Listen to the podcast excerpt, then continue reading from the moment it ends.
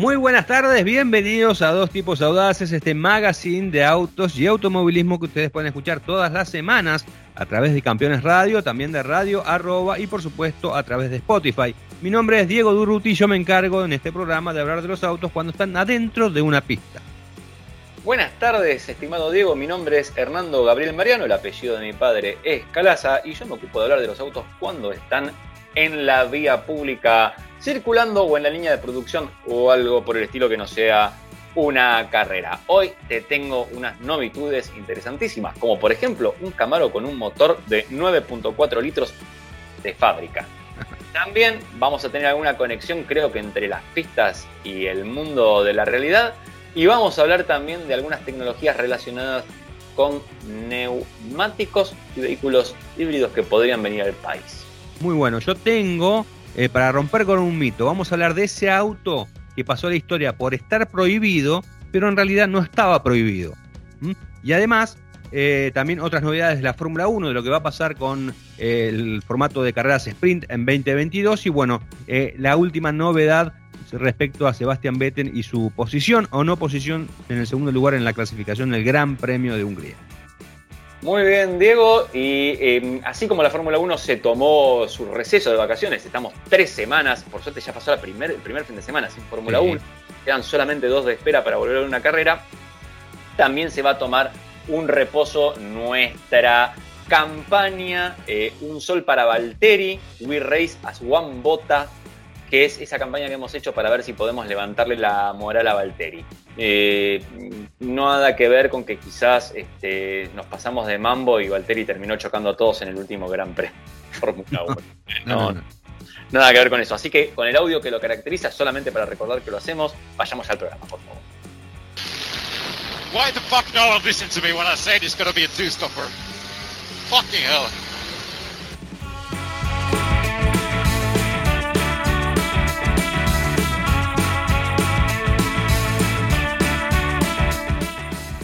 Muy bien, y antes de arrancar con todo con este programa de dos tipos audaces, que recordemos ustedes pueden escuchar por Campeones Radio, también por Radio Arroba y por supuesto por Spotify, tengo un consejo que darles, un mensaje que decirles.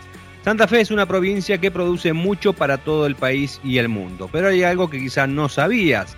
En Rosario, más precisamente en la planta de Alvear, se fabrica el Chevrolet Cruze, el primer auto con Wi-Fi que permite conectar hasta 7 dispositivos cuenta con la máxima calificación de seguridad otorgada por Latin Cap. Además, suma cámara de visión trasera HD y sistema de frenado de emergencia, un lujo 100% nuestro. Muy bien, Dieguito. Eh, vos sabés que, mm, eh, bueno, eh, mientras acá en Argentina estamos produciendo el Cruze, que es un vehículo muy racional, podemos decir, con un motor que te da buena potencia, buen empuje, pero con un consumo medido, básicamente, y prestando atención seguramente también a temas como la ecología.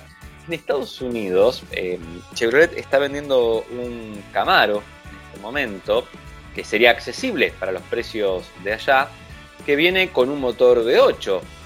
Está bien, hasta acá no te estoy aportando nada distinto, ¿no? No. De 9,4 litros de cilindrada. ¿Cómo? ¿Cómo? 9,4 litros de, de cilindrada. Es el nuevo Copo Camaro es un auto que tiene muy pocos lujos, pero por algo tiene este motor. Y te lo voy a decir ahora, digo, pues vos me estás haciendo esa pregunta, ¿por qué le ponen un motor de 9.4? ¿Por qué le ponen un motor tan grande de 9.4 litros, Fernando? Mira, te lo voy a decir, para correr picadas, digo, eh, pero de forma ilegal. ¿Cómo es el tema? Vos sabés que ya existió, por ejemplo, en Estados Unidos existe mucho esta, idea de cuarto de milla y de autos como, por ejemplo, estaba el Challenger, ¿te acuerdas? El Hellcat. Sí. había salido y la idea es que ya viene preparado de fábrica para eso.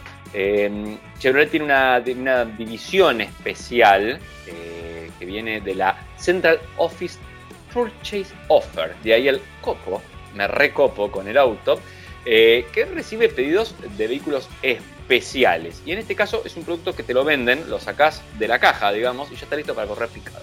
Ah, bien. Muy Por bien. eso no viene por eso no viene con elementos de lujo adentro. Al revés, la idea es, eh, que no sea tan caro y que sea ligero el vehículo.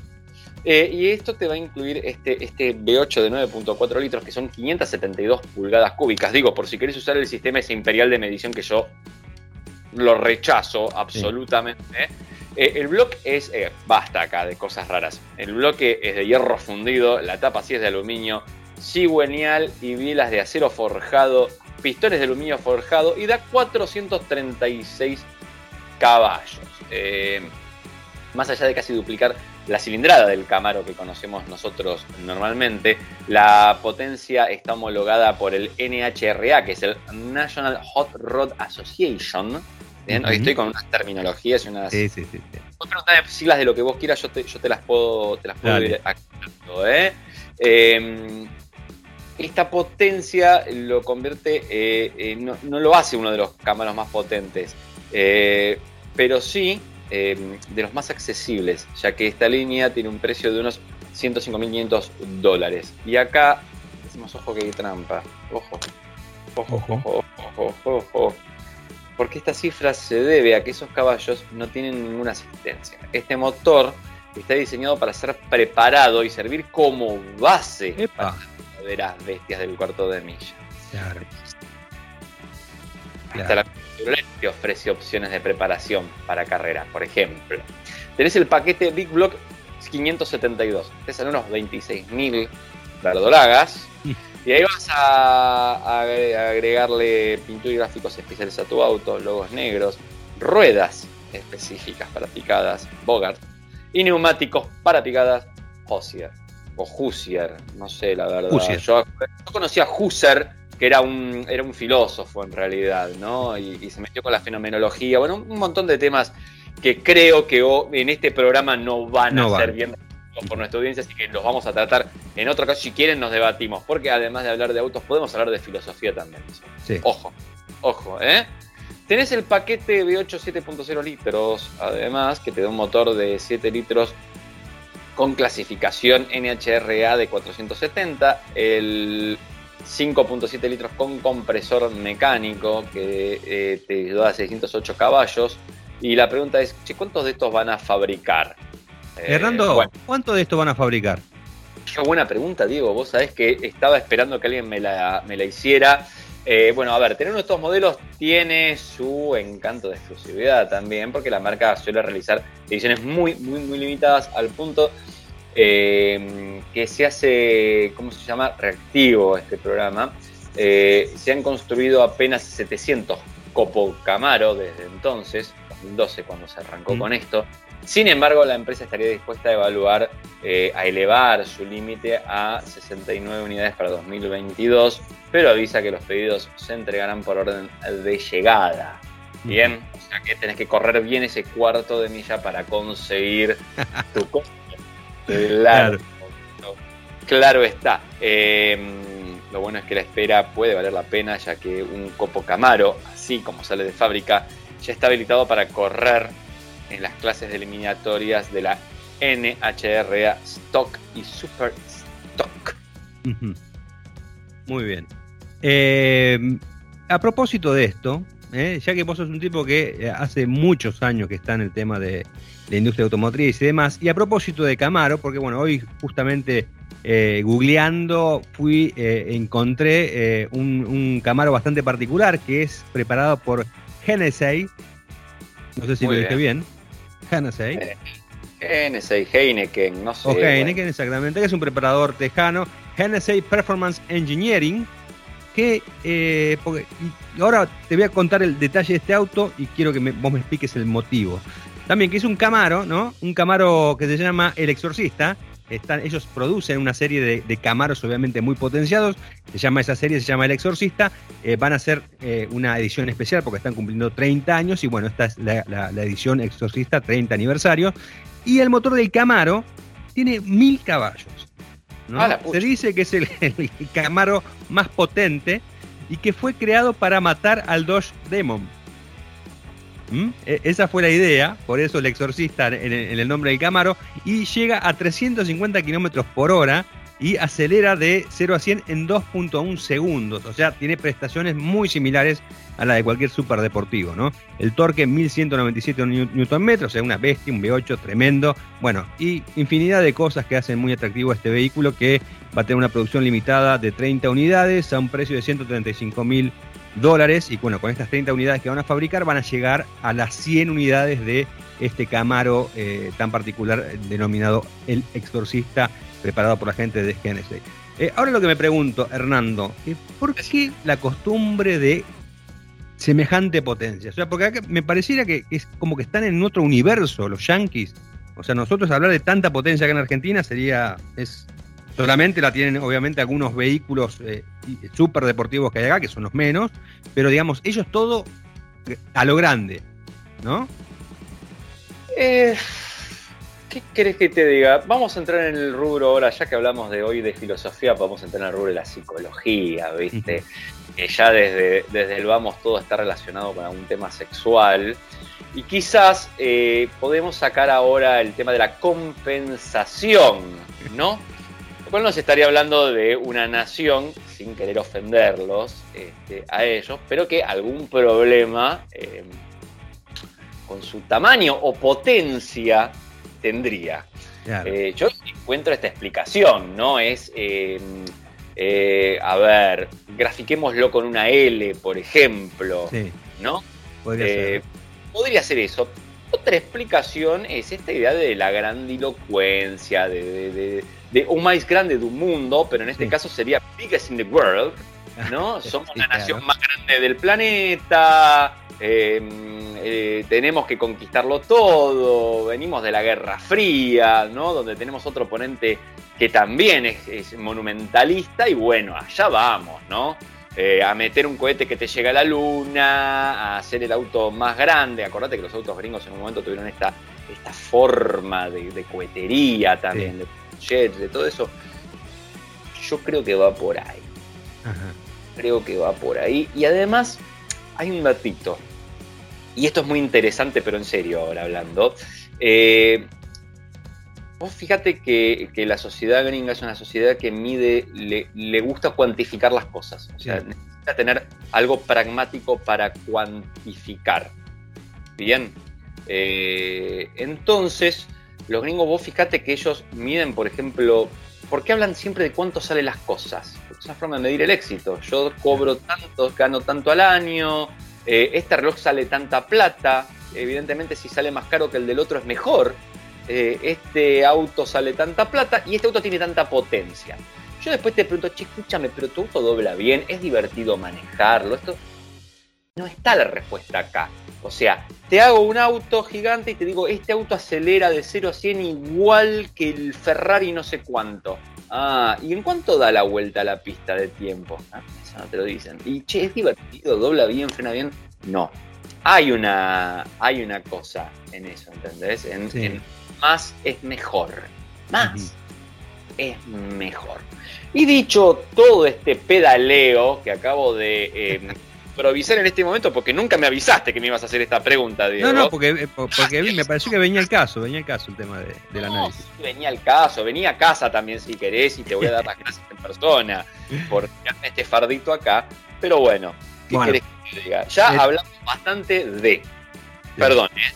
hablamos bastante de eh, filosofía, hablamos bastante de psicología, hablamos bastante de temas que tienen que ver con Guerra Fría, historia y monumentalismo. Un poquito y un poquito hablamos de autos hasta ahora. Así que vamos a hacer lo siguiente. Voy a agarrar la pelota, la voy a de tu cancha, que queda exactamente donde los autos eh, corren, doblan y frenan, y que me hables un poquito de automovilismo, por favor. A ver si podemos concentrarnos en eso o vamos a no, no, no, si, si querés, mira, tengo, tengo, tengo como para hablarte algo, algo, algunos minutos y me parece interesante, que me parece interesante, vamos a hablar de algo de la Fórmula 1, después vamos a hablar un poco de la actualidad, pero ahora quería centrarme en, algo bastante particular, ¿no? Porque, cosa que a mí me gusta mucho el tema de, la historia del automovilismo, básicamente de la Fórmula 1, eh, por ahí se me ocurren notas que, bueno, después están reflejadas en automundo.com.ar, pero bueno, eh, lo que te voy a contar es, es como romper un mito, ¿no? Porque es un auto bastante particular, un auto que en su momento se habló muchísimo, en una época, diríamos, dorada de la Fórmula 1, fines de, la década del 70, una, época que en algún momento hemos hablado, con ese Tyrrell de, de seis también del efecto suelo, y viene eh, atado justamente a este último tema, el tema del efecto suelo, y esa, esa constante lucha que había eh, en, los equipos de, la Fórmula 1 por utilizar la aerodinámica y por utilizar ese sistema que había ideado justamente eh, Colin Chapman, eh, tanto con el Lotus 78 como con el Lotus 79, que fueron justamente los vehículos que em, fueron dominadores en fines de la década 70, justamente con, con esa, esa solución aerodinámica que era una ala invertida que permitía que el auto fuese bien pegado al piso y básicamente anduviese a toda velocidad en todos los circuitos. Eh, en aquel año 78, que es eh, a través de, del Lotus 79, con el cual Mario Andretti logra el título, el estadounidense Andretti, con, para, Lotus obviamente, y consigue también Lotus la, Copa de Constructores. Ese año en particular hubo muy pocos equipos que eh, copiaron con suceso lo que había inventado Chapman, ¿no? básicamente los dos únicos equipos que lograron triunfar, que, que le sacaron la hegemonía de las victorias, en ese año del 78 a Lotus fueron Ferrari con el modelo 302 73 y Brabham con el curioso modelo BT46B, denominado por muchos como ventilador, el Brabham ventilador. Y nos vamos a detener justamente en este particular vehículo porque eh, la historia indica que este auto debutó y ganó. 100% eh, de efectividad, porque después no volvió a correr. Bueno, vamos a, profundizar un poco en los motivos del diseño, eh, en, lo que pasó, cómo lo adaptaron y bueno, por qué no, no pasó, no, no siguió corriendo. Eh, como le cortaron los ventiladores, le cortaron, el, Diego diría, le cortaron los ventiladores. Le cortaron los ventiladores, le cortaron los ventiladores. Bueno, eh, eh había encarado ese año del 78 con el BT-46, que estaba más o menos diseñado eh, para aprovechar las bondades del B12 de Alfa Romeo. Y cuando eh, eh, Lotus empieza con, este desarrollo, Gordon Murray, que era el diseñador del equipo que regenteaba Bernie Eccleston, se encuentra con una disyuntiva. Bueno, dice, yo ya tengo el auto diseñado de tal manera y no sé si adaptando, básicamente bajando los pontones y demás, voy a conseguir la misma eficiencia. Porque el concepto del auto era totalmente distinto. Si aquellos que recuerdan, eh, digamos que los, Lotus eran un poco más angostos, con los pontones un poquito más altos. Eh, en cambio, el, BT-46 era más bien ancho, con unos pontones casi eh, muy pegados al piso, muy, muy, muy em, prolongados en, la distancia, ¿no? Exactamente, con un corte así como lo estoy haciendo yo, para aquellos que nos ven por la radio, es muy, muy gráfico. pueden venir a buscar una foto y ya está. Pero bueno, la cuestión es que eh, Murray, muy, un, tipo creo que uno de los grandes genios que tuvo la Fórmula 1, tal vez comparado con Adrian, Adrian Newey. Eh, Murray, para aquellos que no, no saben, después, muchos años después, fue el, diseñador del McLaren MP4-4, que fue el que le dio el primer título a Senna en el 88.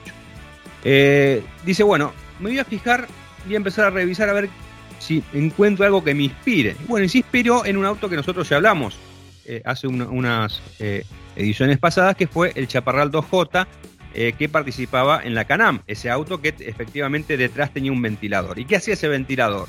Succionaba el auto de abajo y el auto iba bien pegadito al piso. Perdón, Diego, quiero decir cosa antes. Primero, me sacaste la pregunta de la boca, yo te la quería hacer, como vos me preguntas a mí.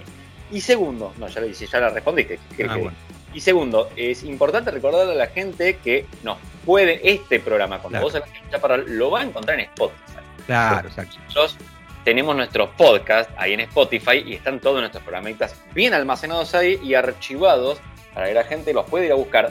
Dos tipos audaces, dos letras, Pácate, y ahí lo encontrará. No sé si tiene el título de, qué es lo que tratamos por programa, se tendrá que escuchar todos hasta que te encuentre hablando. Exactamente, exactamente. Dicho todo esto, volvamos eh, al Brabham de Gordon. Exactamente, al Brabham de Gordon. Bueno, entonces se fija y ve cómo esa solución le había permitido a, a Chaparral Cars, que era el diseñador de ese auto, eh, no tener éxitos porque el auto penaba con la confiabilidad, no era un auto confiable, pero los tiempos de vuelta eran muy buenos, ¿no? Se conseguía una gran eficiencia aerodinámica que era apreciable, porque aquellos que no lo saben, el, chaparral era una caja de zapato, literal, sin ningún tipo de alerón ni nada, pero tenía ese ventilador atrás. Y bueno, obviamente el efecto suelo se conseguía con unas polleritas que se ponían en los costados, cosa de que el aire no, saliera y, esa succión justamente que se producía bajara el auto y se lograra ese efecto suelo. Empieza a ver el reglamento eh, de la Fórmula 1 que prohibía los elementos aerodinámicos móviles, como también sucedía en la Canam, y eh, se da cuenta eh, Murray que hay un gris, ¿no? Porque el artículo 3.7 sobre dispositivos aerodinámicos de ese año 78 decía, cualquier cosa cuya función principal sea tener una influencia aerodinámica en el automóvil debe permanecer siempre estacionaria y estar fija en relación con la masa suspendida del automóvil. Murray lo que cuenta es, hablé con un abogado amigo y le dijo, ¿qué significa función principal? Y el abogado le dijo, bueno, ¿cuántas funciones tenés? Él le dijo dos. Entonces se dio cuenta que la función principal es la que tiene obviamente más de la mitad de influencia. ¿Y cuál era esas dos funciones? Una función era el tema aerodinámico, conseguir el efecto suelo. Y la segunda función era eh, refrigerar el motor Alfa Romeo. Para, sí. vos me estás diciendo función, ¿cuál, cuál función era la principal? La principal función era refrigerar el motor Alfa Romeo. No, vos me estás diciendo que puse un ventilador gigante y selló los costados del auto y todo para refrigerar el motor. Exactamente, pero eh, te repito, lo que indicaba, lo que indicaba el, reglamento. Cualquier cosa cuya función principal sea tener una influencia aerodinámica en el automóvil deberá permanecer siempre estacionaria y estar fija en relación con la masa suspendida del automóvil. ¿Eh? E, eso es lo que, decía el reglamento. ¿no? Y bueno, en el análisis que hizo con su abogado, le dijo, bueno, ¿cuántas funciones tiene ese sistema? Tiene dos. La principal, eh, eh, que iba a estar fija, ¿eh? era el ventilador fijo, era justamente darle más aire al motor para que no sufriera con la temperatura. Igual de todas maneras, te digo que todo esto, Gordon Murray lo hizo en consenso con la Comisión Deportiva Internacional, la SCI, que en ese momento era el ente rector de la parte de dado técnico de la, de la Fórmula 1. ¿Eh? Lo hizo siempre consensuado. Cuando le dijeron, bueno, ¿para qué querés esto? Dice, no, esto lo que va a hacer va a ser enfriar el motor. ¿eh? Y de paso me va a dar una, un efecto suelo. Dijeron, bueno, ¿en qué porcentaje? Lo midieron y el 55% del aire que se generaba iba efectivamente al radiador. ¿Mm? O sea que estaba cumpliendo con el reglamento. Bueno, eh, el, auto fue probado en Branch y en el circuito de Baloco con muy buenos resultados. ¿eh? Eh, Murray estaba muy ansioso por hacerlo debutar y efectivamente el gran premio del debut es el de Suecia en Anderstorp, donde dos años antes había ganado el Tyrrell de seis ruedas. obviamente cuando Nicky Lauda, uno de los pilotos del equipo, y el otro era el inglés John Watson, llegaron al paddock con sus autos, todo el mundo estaba pasmado por esas tremendas turbinas que tenía por detrás eh, el equipo, los vehículos, ¿no? el BT-46B. Y obviamente ahí empezaron los dimes y diretes, ¿no? Si el auto, eh, si eso era un elemento eh, aerodinámico móvil, como insistían los rivales de, de, Brabham. Pero bueno, Murray sabía que su auto estaba aprobado por, la, por lo que era la, la FIA en ese momento. efectivamente, eh, el auto andaba muy pero muy bien y acá es cuando empieza a tomar un poquitito y nos, vamos a dar cuenta de algunas cuestiones eh, que eh, hacen a la personalidad de Bernie Eccleston. ¿Mm? ¿Por qué? Porque lo que no muchos recuerdan es que Bernie Eccleston en esa época no solamente era el dueño de Brabham, sino también el presidente de la Asociación de Constructores de la Fórmula 1 la entidad que agrupaba a todos los equipos de la Fórmula 1 y que obviamente eh, intercedía y negociaba con lo que era la Federación Internacional del Automóvil. Eh, así que estaba en el medio. Y vos sabés que cuando sos juez y parte, algunas veces las cuestiones, hay, cosas que pueden llamar la atención al resto. Bueno, como Eccleston se asombró obviamente por todas las, disputas y todos los comentarios que ya había ahí en el paddock de Anderstorp eh, con la presencia de su auto y estas dos turbinas, que, y esta turbina que tenía, uno cada, cada vehículo tenía su propia turbina, le dijo a los, a, los pilotos, no, era, no eran dos como en el caso del Chaparral, en este caso era una grande, ¿no? Una grande. El Chaparral tenía dos ventiladores, este tenía una sola grande. Y una turbina. Eh, le dijo, bueno, ¿cómo? Es importante saber que era una turbina por auto. O sea, cada auto tenía su turbina, no, no que se la prestaban en la carrera. No, no se la prestaban, no, no. esa, tecnología no la tenía. Pero bueno, la cuestión es que eh, lo que hizo en, la clasificación para no, no, no avivar el, fuego, las llamas de la polémica, les dijo a, Watson y a, Lauda, bueno, van a salir a clasificar, pero con el tanque lleno y con las gomas más duras que tenga Goodyear. Cosa de que el auto en ningún momento eh, muestre todo su potencial. Bueno, la estrategia le salió bastante bien a Eccleston porque la pole position se la quedó eh, Andretti con su Wincar, con su Lotus 79, y le sacó más de medio segundo a Watson, que largó segundo, y a Lauda, que largó tercero. Bueno, en la carrera, eh, eh, Eccleston siguió con su postura y les pidió a los pilotos, bueno, traten de, no irse por las ramas y cuiden un poquito. lo, que no quería Eccleston era que se armara escándalo con él. Pero bueno, no lo consiguió. Eh, Watson tuvo un problema en el motor, ¿eh? o sea, habían eh, utilizado un sistema para refrigerar el motor y abandonó la vuelta 19 por un problema en el motor. Lauda pudo seguir en carrera luchando por la victoria con, con Andretti, a quien superó en la vuelta 39 de las 70 pactadas. Andretti después estuvo ahí en el segundo puesto por 6 o 7 giros y después tuvo una falla también en su impulsor y tuvo que abandonar. Finalmente la carrera la ganó Lauda.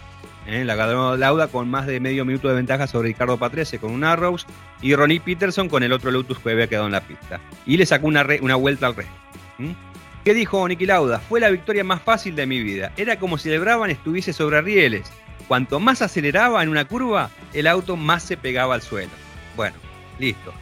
Con esa declaración, eh, todo el escándalo que se armó justamente por, por este auto. Eh, Pese al éxito que tuvo este Brabham BT46B, fue debut y despedida porque el auto jamás volvió a ser utilizado, ¿no? Durante muchos años, y acá viene la aclaración, se pensó que el auto había sido prohibido por em, la CSI, aludiendo que era peligroso porque les tiraba eh, suciedad a los autos que lo seguían. Es decir, eh, eh, el mismo motivo por el cual se le había dado de baja en su momento al Chaparral 2J. Y acá viene eh, lo interesante, ¿no? Y una serie de, cuestiones que, Gordon Murray eh, hizo públicas en una autobiografía que se publicó el año pasado, se, llama One Fórmula, 50 años de diseño de automóviles, en las que obviamente repasa eh, todos sus grandes inventos relacionados con, el automovilismo y habla específicamente, le dedica un capítulo al Brabham, ¿no? Y lo que dice y lo que aclara es que el auto jamás fue prohibido ¿eh? Eh, y dice eh, que justamente durante todo el proceso de fabricación de, este sistema, la SCI, que era, repito, el organismo técnico rector en esos días, fue a visitarlos al taller y hizo una prueba para comprobar a qué parte más beneficiaba este ventilador y más del 55% del aire pasaba al radiador. Es decir, que efectivamente ¿no? tenía una mayor injerencia en eh, refrigerar el motor. Obviamente el resto, el resto del porcentaje, beneficiaba al auto para tener efecto suelo. Eh, ¿Y de dónde entonces salieron los, eh, esos rumores de que el, auto tiraba basura, le tiraba piedras y demás? Bueno, lo que indica acá em, Murray, y que es muy esclarecedor, es que fue todo un, un artimaña de Chapman, ¿no? Eh, que se veía, se la venía a venir. O sea, se había dado cuenta que con ese auto posiblemente le iban a ganar en el campeonato.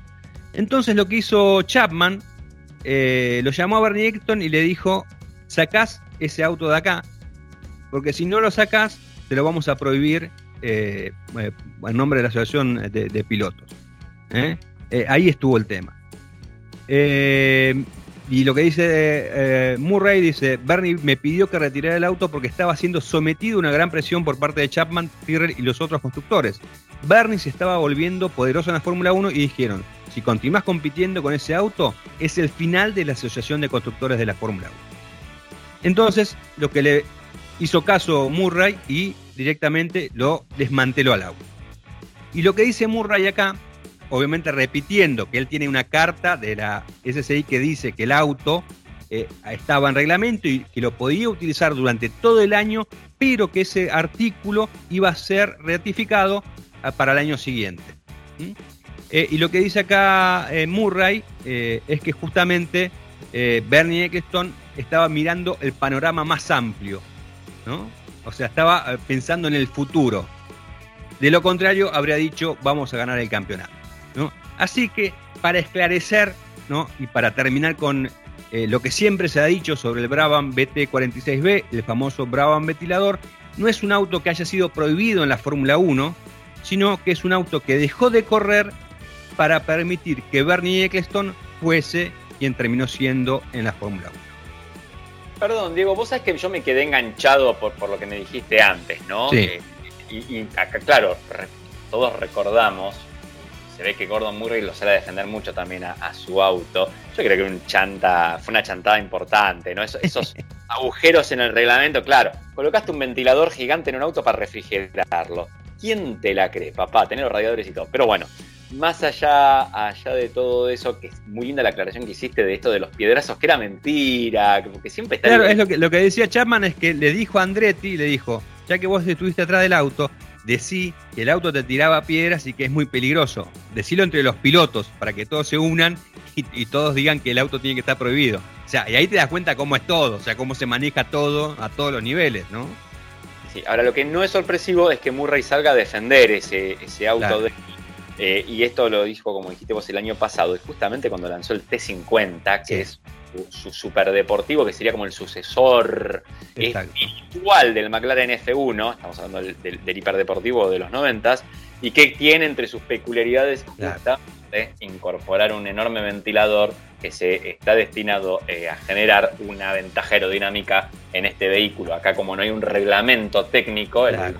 hace lo que quiera, siempre y cuando obviamente cumpla con el reglamento técnico de los vehículos que pueden circular por la calle, ¿no? Así que Exacto. la verdad, muy, muy, pero muy interesante todo eso.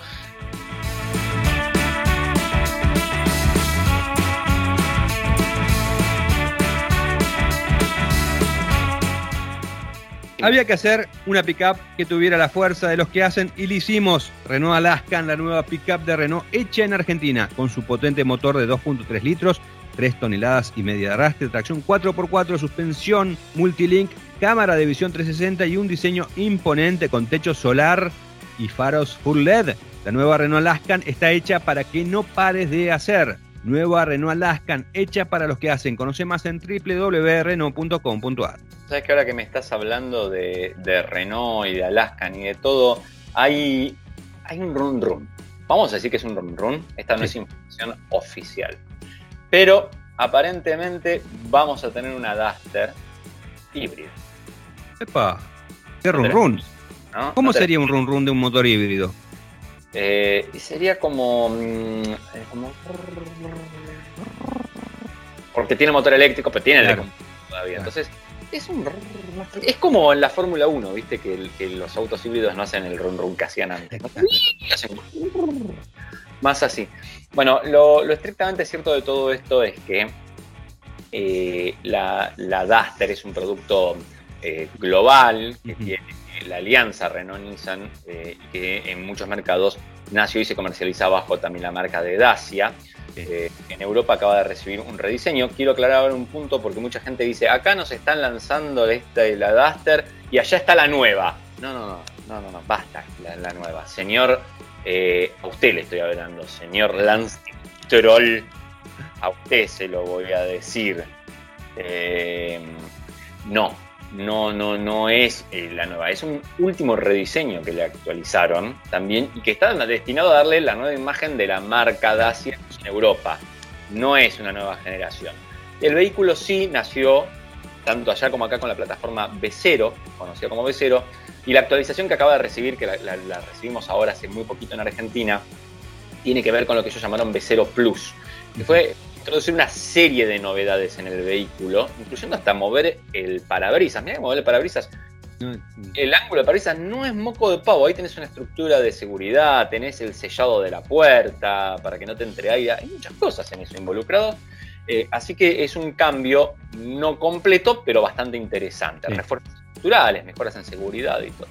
Sin embargo, se está esperando que venga más adelante una Duster completamente nueva, que va a tener la plataforma CMF-B, que es la plataforma que vimos tanto en el Clio europeo como en productos como los nuevos Sandero y Logan que se venden también en el viejo continente.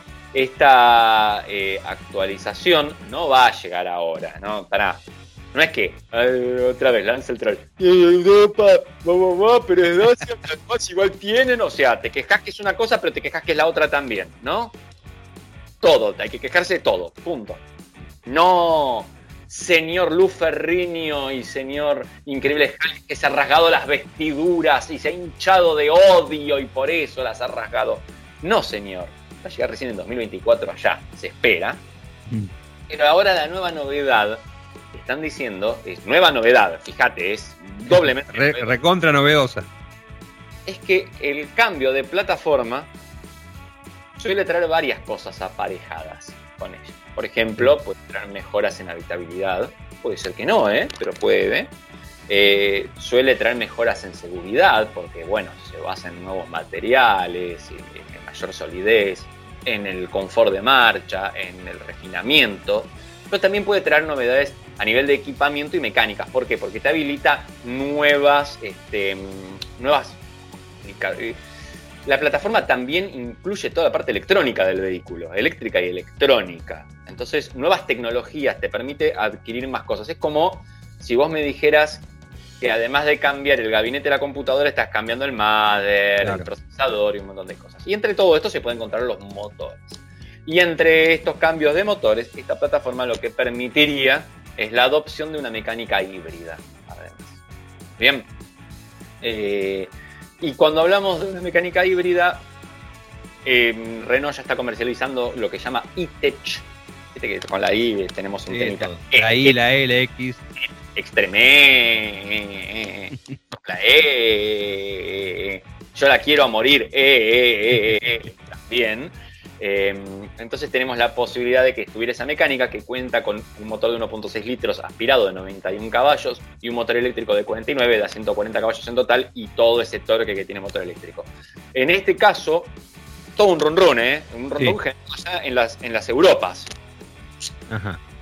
Dicen que irían por el camino eh, a la Toyota, le vamos a decir, porque justamente irían por una mecánica muy similar a la que tienen los híbridos de Toyota. Sí 1.8 litros, pero de ciclo Atkinson. Para el que no sabe, es un motor como el otro, digamos, como el Astero. Sí. Que tiene una variación en el tema de admisión y de escape. Y eso lo que produce es que tenga menos potencia, pero es mucho más eficiente con el consumo de combustible. Ah, mira. Pero ¿qué haces vos? ¿Por qué? ¿Por qué me decís, Fernando, ¿y para qué quiero perder potencia al final, loco? A ver. Fernando, ¿y para qué quiero perder potencia al final, loco? Te faltó el haber. Ah, eh, Hernando, a ver, ¿para qué quiero perder potencia, loco? Muy bien. Eh, vos no querés perder potencia, vos querés ganar en eficiencia. Mm. Pero tenés un motor eléctrico. Y el motor eléctrico, ¿qué es lo que dijimos? Que te daba mucho torque.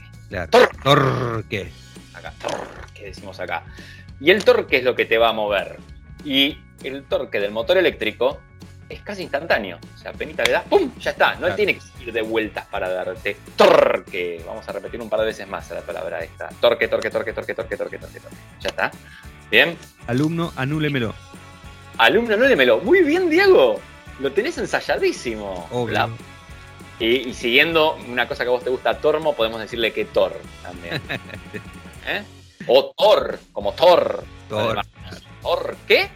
Es como una pregunta que le hacen. Bueno, no, basta hoy, no voy a hablar de cualquier cosa menos de autos, evidentemente. Eh, cuando vos asociás ese torque a un motor que tiene menos fuerza, listo, compensaste. Entonces, el, el, motor de combustión es más eficiente y además, las fases donde el motor gasta más, que es aceleración, por ejemplo, y todo, tenés el motor eléctrico asistiendo o haciéndose cargo de todo, y con eso bajas. Dicen, dicen que a falta de uno tendría dos motores eléctricos. Epa esta versión. Yo entiendo, ¿eh? Y acá, mira, esto me la juego yo y en 2024 o 25, cuando en Europa se presente quizás el producto, me vienen a buscar, estamos en Spotify, tenés guardado el archivo, dale, me van con el archivo, ¿es esto o te devuelvo la plata, a plata de hoy, ¿eh? claro, obvio. De la conexión de internet que gastaste para escuchar el programa, ¿dale? Ese fragmento. Ese el fragmento nada más. Eh, entonces lo voy a hacer corta porque ya estoy divagando mucho y, está, mucha conexión. Eh, mi apuesta es que si va a haber una versión con un motor eléctrico y una con dos. Habitualmente cuando tiene dos es porque uno va en el eje trasero y lo que te da es la tracción 4x4 en el vehículo.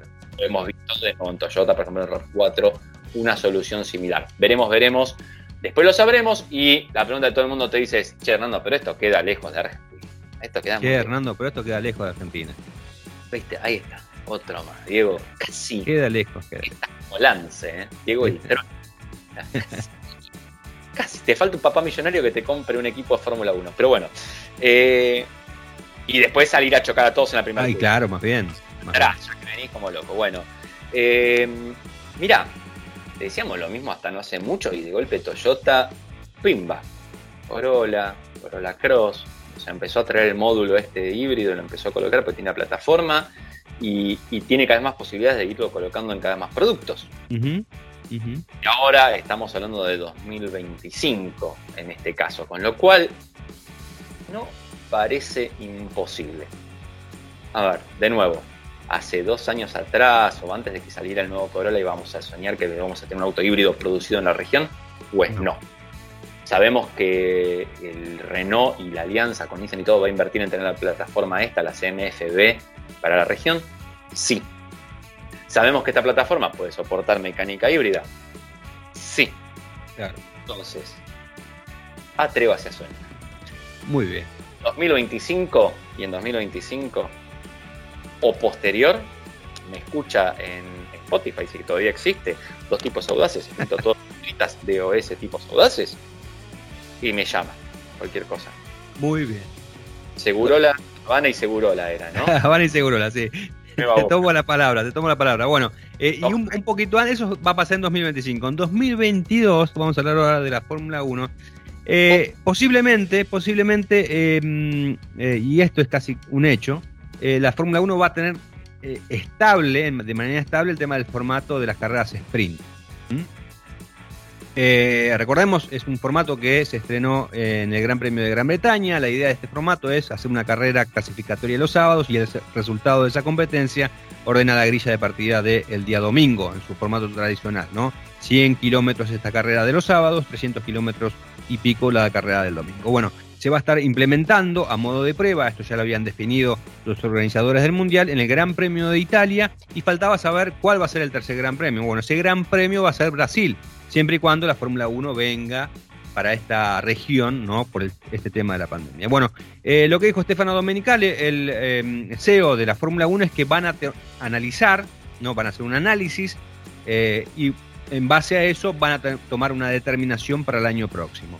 Eh, a priori, según lo que dice Stefano Domenicali, en el Gran Premio de Gran Bretaña tuvieron un balance, fue muy positivo porque a la gente le gustó, a los pilotos les gustó, o sea, la idea era dar algo, un formato totalmente novedoso en un fin de semana particular, porque recordamos que la clasificación se realizó el viernes, eh, y de alguna manera creaste expectativa los tres días, ¿no? O sea, porque creaste expectativa el viernes con la clasificación, el sábado con la carrera clasificatoria y el domingo obviamente con la competencia eh, habitual. ¿no? Aparte tienen un patrocinador que es una criptomoneda, eh, en este caso solamente para las carreras sprint, o sea, eh, lo están haciendo, digamos, bien, lo, tienen que aguantar, obviamente, están haciendo bien.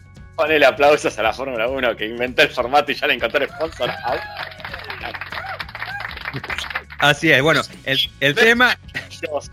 Aparte, andás a, anda a conseguir los estudios que hicieron, ¿no? Que te den los, sí, efectivamente son así. Pero bueno, la cuestión es que Domenicali lo, está defendiendo a muerte. bueno, ¿qué es lo que va a pasar eh, el año próximo? Eh, trascendió, trascendió en algún momento que todas las carreras iban a ser así, con este formato. Afortunadamente no va a ser así. Ya lo aclaró justamente Domenicali. ¿Sabes dónde lo aclaró? en Wall Street, porque lo hizo en una conferencia con inversores. ¿eh? Vos fijate lo que, cómo se está manejando ¿no? a partir de, del ingreso de Liberty Media a la Fórmula 1 como en las esferas en las que se está moviendo. ¿no? Eh, bueno, lo que dijo Dominical es que efectivamente el, formato es muy probable que siga, porque el, balance a priori ha sido positivo, a todos les ha gustado, y que la idea sería, cosa que me, parece bien, ¿eh? no, no lo veo mal, se aplicaría en algunos grandes premios y sería en las carreras históricas. ¿eh? ¿Como cuáles? Como el Gran Premio de Gran Bretaña, el Gran Premio de Italia, tal vez el Gran Premio de Mónaco, tal vez el Gran Premio de Mónaco, y por ahí también en algún que otro evento eh, particular. ¿no? Recordamos que el calendario de la Fórmula 1 tiene más de 20 fechas. Así que me parece interesante. Yo particularmente, creo que lo hemos comentado ya, eh, habría que hacer algunas modificaciones. A mí me parece que eh, el autor de la pole position no tiene que ser el que ganó la carrera, sino tiene que ser el que eh, ganó la clasificación, porque en definitiva es ese momento en el que el piloto se, el único rival del piloto es el cronómetro, no son el resto de los pilotos. Entonces me parece que eh, revalorizás justamente el tema de la clasificación, que en este formato ha quedado un poco relegado. O sea, yo mantendría como autor de la pole position justamente al, eh, al que domina la clasificación. Y después, bueno, el día sábado tenés esa, esa premiación con los laureles al ganador, eh, los tres puntos para 3-2-1 en las unidades que otorga la carrera, y eso lo mantendría igual, ¿no? Pero bueno, eh, me parece interesante, hay que ver igual, de todas maneras, hay que darle un poco de crédito y ver cómo funciona en Monza y si Dios quiere, también en Interlago. Esto por un lado con respecto a esto de, la Fórmula 1 y el año próximo. Algo más actual, eh, la Federación Internacional del Automóvil se expidió sobre la apelación que habría presentado eh, Aston Martin después del Gran Premio de Hungría. Recordemos que esa carrera que gana Esteban Locón con el Alpine. Eh, Vettel había terminado segundo, eh, no le pudieron retirar el litro de combustible necesario para hacer el examen. esa cantidad es por reglamento, tiene que ser sí un litro, habían solamente sacado poquito más de un cuarto de combustible. Bueno, Aston Martin apeló y la Federación Internacional del Automóvil desestimó esa apelación considerando que no tiene que ver mucho eh, lo que aludía Aston Martin, que era un problema en la bomba de combustible, que esto, que el otro. la FIA le dijo, bueno, la cuestión es que no pude sacar el litro. Decime lo que quieras y no pude sacar el litro. Y lo otro que también decía que medio manotón de ahogado, lo que decía eh, Aston Martin era que no había influido en la performance del auto. También lo desestimaron, así que eh, no más queda segundo Luis Hamilton y tiene ocho puntos de ventaja sobre Verstappen a la espera del próximo Gran Premio que va a ser el 29 de agosto en el Gran Premio de em, Bélgica.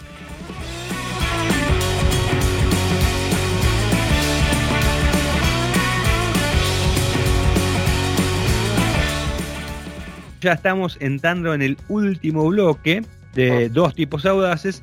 Eh, ¿Y sabes quién auspicia este bloque? Te doy una pista. ¿Qué es lo que más seguridad le aporta a un auto además de una conducción responsable? A ver, para los airbags, los mm. cinturones, los frenos. No, los neumáticos, porque nos dan un andar más seguro y optimizan el funcionamiento de los frenos y la estabilidad del auto. Michelin, el neumático que elegís cuando buscas seguridad. Muy bien, Diego. Para, ¿sabes que justo que hablas de Michelin? Yo me acuerdo, viste, que eh, hace poco yo probé el 208 eh, GT. Sí. Bien. 208 GT, si no me equivoco, el Sandero RS. Y no, no tengo miedo de equivocarme, pero podría hacerlo. El Polo GTS, son tres vehículos deportivos del segmento B. Eh, tienen una coincidencia y es el neumático. Justamente vienen calzados con los Michelin Pilot Sport 4. Neumático que prioriza el agarre, que prioriza el agarre también en mojado y que lo que prioriza es la sensación de conducción. Em, más allá de eso, yo te puedo decir que hace unos años Michelin nos, había invitado a Brasil al lanzamiento del Pilot Sport 4S, que son para vehículos de ultra alta performance. No estamos hablando de cualquier pavada. Cuando estamos hablando de esto, te digo, nos llevaron a una pista allá en Brasil, en San Pablo, y entre los autos que estaban ahí para, probar había un Porsche Cayman, que sería el, menos potente de todos los que estaban ahí, pero que es una belleza de vehículo. Había un Challenger, había un Gallardo, había un GTR de Nissan. O para una idea de qué tipo de autos están calzando esto. Pero además de eso nos hicieron hacer algunas pruebitas con un clase C, muy interesante, un slalom muy, muy, muy trabado.